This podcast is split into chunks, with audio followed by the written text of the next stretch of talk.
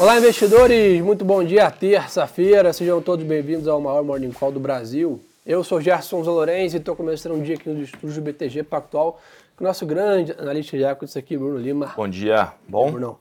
Vamos lá, pessoal, começar aqui o giro da parte internacional, né, que a gente já faz tradicionalmente. O mercado hoje amanhece num ritmo parecido é, com o de ontem, né? O mercado está um pouco mais lento. Né? semana passada foi muito agitado, né? Foi a melhor semana do mercado internacional né, dos últimos 12 meses. Então, naturalmente, depois de um movimento rápido né, e intenso, como na semana passada, a gente, é natural ver né, alguns dias um pouco mais dessa redução de volatilidade. Então, o S&P, Eurostox, Londres, né, AB praticamente estáveis, com poucas né, variações. O destaque nessa madrugada a gente teve né, as falas do Cascari, que é o presidente do Fed de Minneapolis, falando né, basicamente um tom um pouco mais duro do que a gente viu na semana passada. Só recapitulando, na semana passada a gente teve né, a decisão do Fed, mas o grande destaque acabou sendo na sexta, um payroll mais fraco né, do que o mercado esperava. Isso trouxe um pouco de ânimo ali, né, que realmente a economia americana já está desacelerando e que eventualmente né, essa, esse ciclo de corte de juros, obviamente no ano que vem, já começa a ganhar um pouco mais de corpo. Só que né, nessa mesma linha a gente teve essa fala né, do Cascari agora, né, dizendo que é, entre aspas, né, cedo para declarar vitória sobre a inflação e que prefere apertar excessivamente a política monetária do que fazer pouco. Ou seja, ele prefere errar para mais aqui, ou seja, mais juros né, do que eventualmente errar para menos, né, parar de subir ou começar a cortar antes e ter que reverter esse movimento. Isso trouxe um pouco desse água no chope, vamos dizer assim, nessa, nesse overnight. Mas, Bruno, não tem jeito. Né? O que a gente tem, tem visto e, e tem acompanhado, o que vai ditar né, o ritmo dos ativos mundo afora é o juros nos Estados Unidos. Né? É, acho que nessa linha, o que o mercado, pós o payroll ali, de fato houve uma mudança importante de precificação, que o mercado ele começou, ele trouxe a, a, a, o, o, início do corte de juros nos Estados Unidos para maio. É, até o payroll, essa, o início do corte de juros estava muito mais lá para o final do ano de 2024. Uhum. Uh, então o mercado hoje ainda precifica isso. O Cascari, acho que vale comentar, ele é um, cara, é um votante hawkish, é o comportamento dele, ele sempre teve tom mais duro em relação ao combate à inflação, então... É, tradicional dele. Tradicional, né, acho que o mercado já não esperaria nada muito diferente. Agora, tem um contra-argumento para essa discussão do payroll que, se você pegar, se a gente pegar uma série um pouco pouco mais longa desse payroll recente, o payroll ele ficou mais ou menos ali na média 150 com 200, aí tem uns outliers lá de tem uns pontos mais altos, né, uns picos de 300 e tanto, 330, alguma coisa assim. Esse número recente ele está ali 150 com 200. Então, talvez o Cascari esteja realmente muito mais olhando essa discussão do comportamento histórico recente e assim, olha, entendi, veio um pouco mais fraco do que o mercado tinha, mas se você olhar no passado recente, não está muito diferente do comportamento atual, mostrando que o mercado de trabalho ainda tem algum aquecimento. Então, assim, dito isso, tem que esperar, de fato, os próximos números.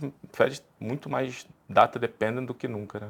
Boa, e essa parte, pessoal, de política monetária tem muito a ver também que a gente fala do forward guidance, né, que é basicamente as sinalizações, né? Então, o que ele também quis dizer é que basicamente é melhor errar, né, para mais juros aqui eventualmente do que a antecipação desse movimento, né? Você cortar juros imaginando que a inflação está caminhando para a trajetória e ela não chega lá e você tem que voltar a subir juros de maneira mais rápida, é o pior cenário, vamos dizer assim, é para uma política monetária. Então, o que ele basicamente está dizendo é ele prefere né, alongar um pouco, né, vamos dizer assim, esse ritmo de juros mais altos lá fora, talvez a inflação caia até mais do que o Fed gostaria, para depois, eventualmente, quando precisar retomar níveis, né, errar para cima, vamos dizer assim, né, subindo juros mais rápido, ele, cortando mais rápido, desculpa, ele entende que é um caminho melhor. Mas, de novo, como Bruno comentou, acho que a vantagem, né, lá fora a gente tem né, os membros dos bancos centrais bem mais vocais do que aqui no Brasil, e é normal num comitê né, você ter divergências né, de ideias, debates, é por isso que a gente até mapeia bem qual é a cabeça de cada um, dado o cenário, já espera níveis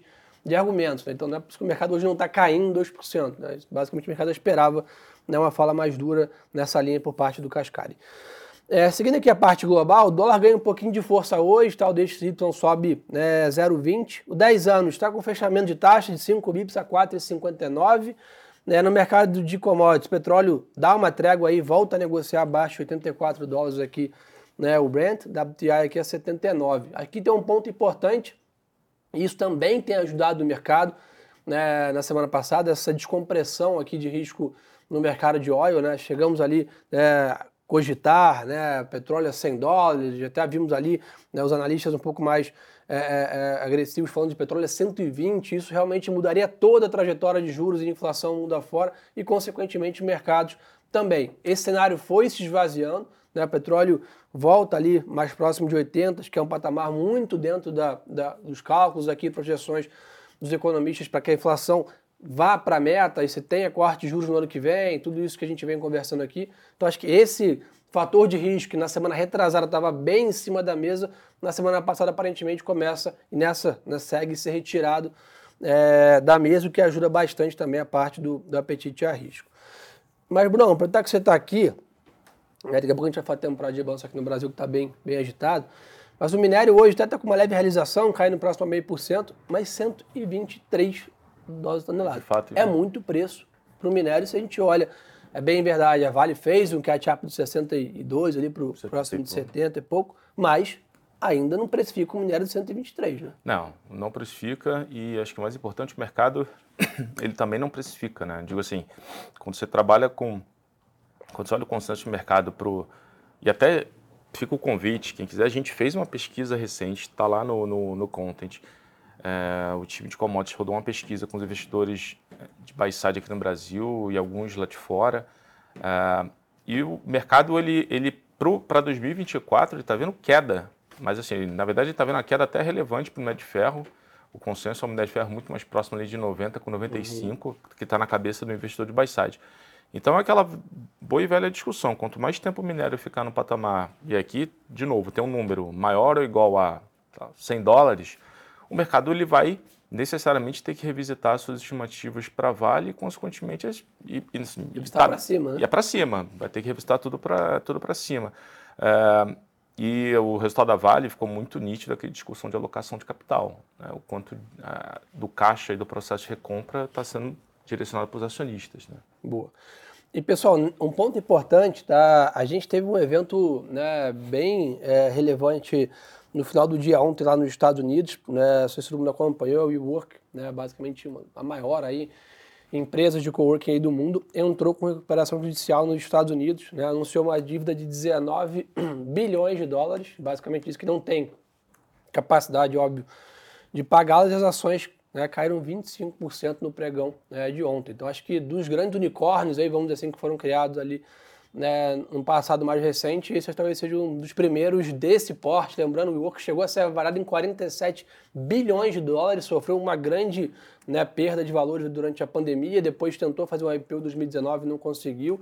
Em 2021 fez, né, dos 47 bi, fez um IPO valendo 9, né, e basicamente agora, eventualmente, entra com um pedido, pedido de recuperação judicial, né, ou basicamente né, sinalizando uma possível né, falência operacional da companhia. Então, isso trouxe impacto para a tecnologia, trouxe impacto para o setor né, como um todo. Né, óbvio, tem a discussão se é tech se é setor imobiliário, né, dado a sua exposição toda essa questão de aluguéis, mas faz preço é, no mercado. E, né, Bruno, acabam, né, esse mundo de juros altos nos Estados Unidos, a pouco a pouco, vai deixando algumas vítimas aí né, de empresas que naturalmente viviam muito bem no ambiente de abundância financeira. É, sem dúvida, cara. O WeWork, enfim, já há algum tempo ele já tem algumas né, já está apresentando alguns, algumas questões relacionadas a, ao, ao seu balanço. Então, também não acho que não, não seria grande novidade no final. Do dia para noite. É, da noite, né, esse, esse, é o ponto. Agora, sem dúvida alguma, a dinâmica de juro mais alto, você, né, você traz uma, uma racionalidade, vamos colocar nesse, nesses termos, maior para a discussão da alocação de capital. É, é, quase que o nosso debate aqui diário, né? Pô, você tem dólar mais né, 5% em dólar, ou 6, 7, dependendo se você quiser ir para um, para um bond, para algum título, um corporate bond, é um título de alguma empresa. Uhum. Então, dependendo, obviamente, do estudo e da, da conclusão do balanço em relação àquela companhia, faz muito sentido olhar com bastante carinho essa alocação de capital. Não deveria ter um momento né, mais propício para visitar esse tipo de, é, de alocação nesse momento. Né? Boa, vamos lá, pessoal. E nessa linha, é, lá fora ainda para fechar, o Bitcoin desvaloriza 1%, 34.700 dólares. Está né, tá bem firme nesse patamar de próximo a 35 mil dólares. Então, pessoal, esse é o resumo da obra do mercado internacional. É um mercado ainda mais lento, né, de uma volta de uma semana super agitada. Vai ganhar corpo ao longo da semana com a divulgação de alguns dados, mas vivendo aí num sentimento um pouco mais de compasso de espera do que eventualmente grandes alterações é, depois da última semana. Para o Brasil, Bruno? Bora. Vamos lá, pessoal, aqui pela manhã, né, o Banco Central divulgou a ata da última reunião do Copom, né, recapitulando, né, semana passada o Copom reduziu a taxa de juros aqui em 50 pontos base, que era, né, meio ponto percentual, que era o consenso do mercado, e contratou para as próximas, no plural, né, reduções de mesma magnitude, ou seja, teremos aí mais duas reuniões de 50 bips à frente. A ata veio um pouco nessa linha, né, colocando aí expectativa de cortes no plural, né, também de 50 é, pontos bases à frente, reforçou bem né, essa questão da, do mercado internacional, da questão fiscal aqui no Brasil. Então, na média, né, os fatores de riscos muito similares do que da, de quarta-feira passada para cá. Né, a ata, óbvio, tem mais detalhes, daqui a pouco a gente vai né, trazer até no relatório que a gente manda lá no Content e também no Telegram do banco. Mas na média aqui, acho que o destaque fica para sexta-feira IPCA aqui no Brasil. É isso que faz preço na, é, na média e precifica, vamos dizer assim, acho que muito mais do que o ritmo, hoje o mercado está debatendo o tamanho do ciclo, né? Você vai terminar 9,5, 9, 10, né? Então, acho que essa é a grande questão atual, até mais do que a velocidade do carro meio está dada, né? É, acho que esse é, o, esse é o principal dado de curtíssimo prazo e a, a discussão em relação à mudança da meta de, né, de, de déficit, enfim, de superávit para para 2024. Aparentemente, por, a partir de notícias hoje eh, de manhã, é, tem mais ou menos. A gente ganhou, né? O mercado. É, é, perdão, o, o, governo ganha mais uma semana ali, a princípio, para discutir, enfim. Tá, parece que é meio dado que vai mudar. A discussão é se é zero para meio, para 25. Né? E também você, obviamente, ganhar algum tempo para trazer as novas medidas de arrecadação para de fato conseguir ter uma visibilidade maior para onde esse número pode, pode ir. Então acho que essa é uma tônica importante. O mercado vai ficar monitorando nesse curtíssimo prazo também, de novo, junto com esse principal dado que é justamente o IPCA. Boa. E nessa linha, pessoal, é, aqui também hoje tem leilões de NTNBs aqui, né, o principal título do Tesouro, outro lado da inflação, é, para a gente ficar de olho. E o presidente do BC, Roberto Campos Neto, junto com o diretor de política monetária, Gabriel Galípolo, participam de eventos também agora pela manhã. E atenção, tá? a gente está realmente vendo Brasília voltando a ganhar bastante corpo aqui. Ontem foi debatido muito isso no Macro Day, inclusive quem não conseguiu acompanhar né, o maior evento aí do ano da parte né, de mercados aqui no Brasil, está no canal do BTG no YouTube, os vídeos, tá, os cortes aqui dos principais painéis, então não percam essa oportunidade, não tem desculpa, ah, estava no trabalho, não consegui ver e tal, tá gravado, está no canal né, do YouTube do banco, então não percam essa oportunidade é, de acompanhar.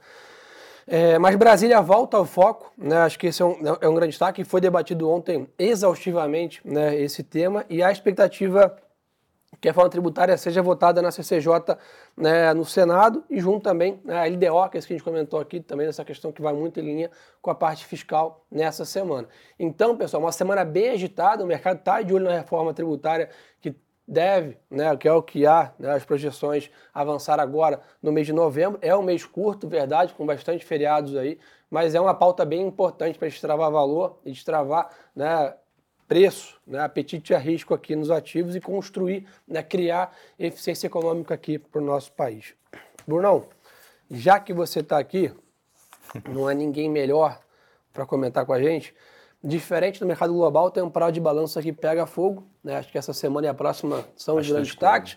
Quinta-feira não há como negar, Petrobras é o grande protagonista. Mas hoje já tivemos aí, né, nessa fechada de mercado para cá, Itaú divulgando seu resultado, Gerdau, Vibra, né, a TIM também. O que, que deu para ter aí de, de insight em algumas dessas companhias aí? Cara, vamos lá. É, Vibra, um belo resultado bem acima do que a gente tinha, mesmo tirando o não recorrente de, da parte de, de ganho de estoque, pela questão da mudança de, de preço de combustível. É, e aqui acho que o principal ponto é, é margem EBITDA por metro cúbico na parte de distribuição, parece que realmente tem um risco de ser revisado para cima olhando 2024. E aí a gente até coloca ali um pouquinho, né? Assim, se a gente fizer um ajuste de 10 metros cúbicos na margem, 10 reais por, por, por metro cúbico, na nossa estimativa para 2024, esse, esse, papel, essa tese, enfim, essa ação, ela pode estar ali próxima a 12 vezes preço-lucro, que é muito barato historicamente. Então, assim, acho que Vibra deveria reagir bem hoje, né? esse, é um, esse é um destaque positivo, sem dúvida. Itaú também.